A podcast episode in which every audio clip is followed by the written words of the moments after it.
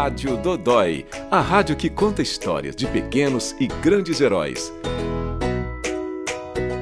Um vírus está dando muito trabalho ao mundo e por isso a Rádio Dodói muda um pouco esta segunda temporada para também entrar na campanha de informação sobre o coronavírus.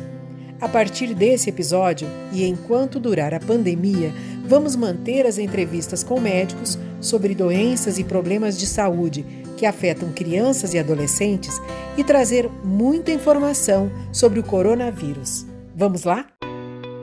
O coronavírus chegou a vários países e ao Brasil, mudando a vida de todos. O vírus causa doença respiratória aguda. A maioria dos casos é leve, com sintomas de uma gripe comum. Mas alguns pacientes, principalmente idosos e aqueles com doenças crônicas, podem apresentar sintomas mais graves, como insuficiência respiratória. O coronavírus é transmitido por contato com secreção respiratória e superfícies e objetos contaminados. Por isso, a higiene das mãos é fundamental, explica a infectologista e pediatra do Serviço de Controle de Infecções do HCB, Silvia Maria Leite Freire.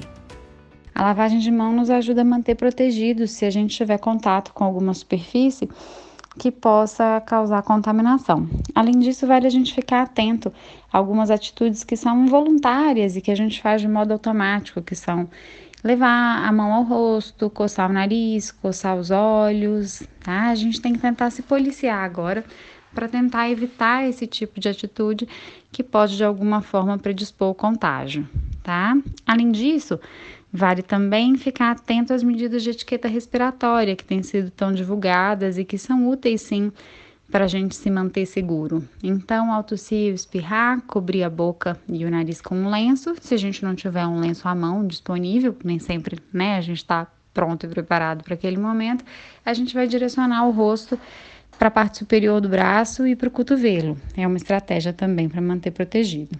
A doutora Silvia destaca também a importância dos adultos explicarem às crianças os cuidados que devem ter neste momento. Adultos estamos muito atentos, né, agora todas essas medidas que vêm sendo veiculadas e divulgadas nas últimas semanas. Agora as crianças não têm uma percepção tão clara da importância de tudo isso, né? Então cabe a nós, pais responsáveis e cuidadores, instituir essas práticas e rotinas no dia a dia da criança para que a gente possa de alguma forma protegê-las também. O Hospital da Criança de Brasília mudou algumas regras de atendimento e de visitas para diminuir a circulação de pessoas no hospital. Apenas um acompanhante em consultas e atendimentos ambulatoriais e as visitas estão restritas a apenas uma pessoa por dia. Confira essas regras no site www.hcb.org.br. O hospital também reforçou as orientações de prevenção para pacientes e seus familiares. Orientações que devem ser seguidas por todos nós enquanto durar a pandemia de coronavírus. Lavar frequentemente as mãos com água e sabão ou usar álcool em gel. Evitar tocar olhos, nariz e boca. Cobrir a boca e nariz ao tossir ou espirrar com o cotovelo flexionado ou lenço descartável. E não compartilhar talheres, pratos, copos e nem garrafas. E agora vamos à entrevista de hoje sobre câncer infantil. Quem está aqui comigo é a doutora Isis Maria Magalhães, oncologista e hematologista pediatra. Doutora Isis, para começar, qual é a diferença entre o câncer em adultos e em crianças? Na criança, o câncer tem um, um comportamento, ele, ele, advém de células mais embrionárias, mais jovens, assim, da formação do ser, e é um câncer que tem um crescimento mais rápido. Ele não fica localizado, ele já vai para todos os lugares do organismo, e embora com essa característica mais agressiva, paradoxalmente, ele é mais sensível ao tratamento pela quimioterapia. E ele tem muito mais chance de cura. E quais são os cânceres mais comuns na infância? São as leucemias, o que você encontra de primeira manifestação é uma, uma redução da produção das células normais do sangue. Então, diminui os glóbulos vermelhos e a, criança começa com palidez, anemia, sim, sem causa aparente. Os glóbulos brancos normais de defesa também diminuem e aí a criança a, começa a apresentar infecções de repetição, de, de, de, de gravidade e também as plaquetas diminuindo, você tem é, manifestações de, de, de, sangramento, sangramento de gengiva, manchas roxas como se fossem pancadas, às vezes febre recorrente, sem, também sem explicação. Então, é, são essas as, as, as, manifestações que chamam a atenção do, do, de um dos cânceres mais comuns na infância, que é a leucemia aguda, que nós chamamos leucemia linfóide aguda.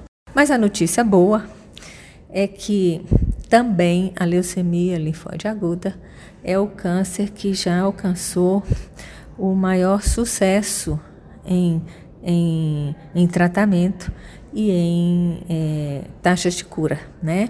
atingindo até 80% de chance de cura. Então, doutora Isis, é, quanto mais cedo diagnosticar o câncer na criança, mais as chances dela ter cura.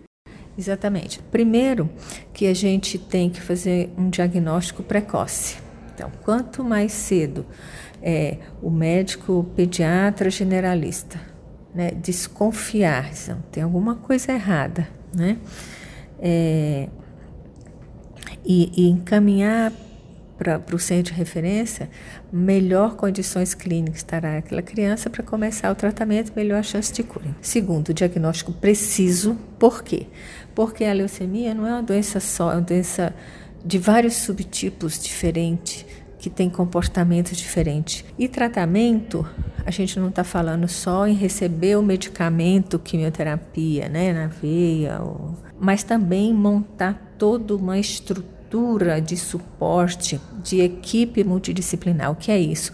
Vários médicos especialistas de todas as especialidades. A criança tem complicações infecciosas, a criança tem a, a, baixa de imunidade durante o tratamento, tem episódios de sangramento, então tem muitas complicações do próprio tratamento contra o câncer que você precisa estar apto todos os especialistas precisam estar aptos a tratar aquela, aquela condição, né?